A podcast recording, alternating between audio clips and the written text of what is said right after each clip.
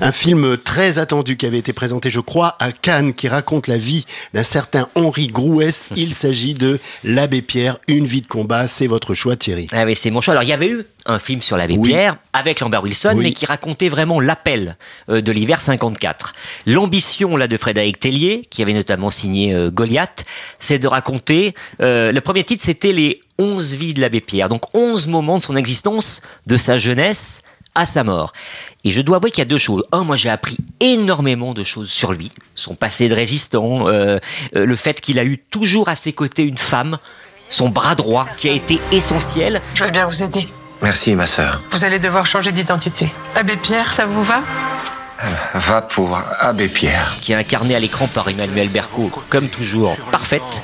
Et puis un acteur prodigieux, Benjamin Benjamin, Laverne, et qui fait, je ne sais pas comment il a fait, c'est-à-dire que c'est à la fois une composition, une imitation, mais jamais une singerie. J'étais à vos côtés, dans la rue et le froid. Mes amis, au secours. C'est démentiel, c'est vraiment, enfin, un des favoris pour les prochains Césars. Il est démentiel. Deuxième choix, un film canadien, simple comme Sylvain.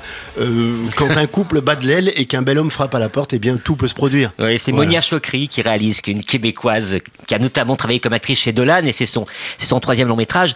Et en fait, oui, c'est un couple assez bourgeois. Ils refont faire leur maison à la campagne et puis là, eh bien le, celui qui s'occupe des travaux est très beau, très séduisant et il va y avoir donc l'histoire d'amour. Mais une histoire d'amour compliquée parce que c'est le choc entre deux classes sociales. Est-ce que les contraires peuvent arriver à faire couple dans l'adversité, le tout traité sous, avec un humour vraiment dévastateur, très québécois. Monia Chokri est décidément une très bonne réalisatrice. Le tout traité aussi avec un accent québécois à couper au couteau. Mais savoureux. Simple comme Sylvain, Euh, c'était euh, votre deuxième choix et le premier choix, c'est l'abbé Pierre, une vie de combat avec celui qui s'impose comme l'un de nos plus grands comédiens, Benjamin Laverne.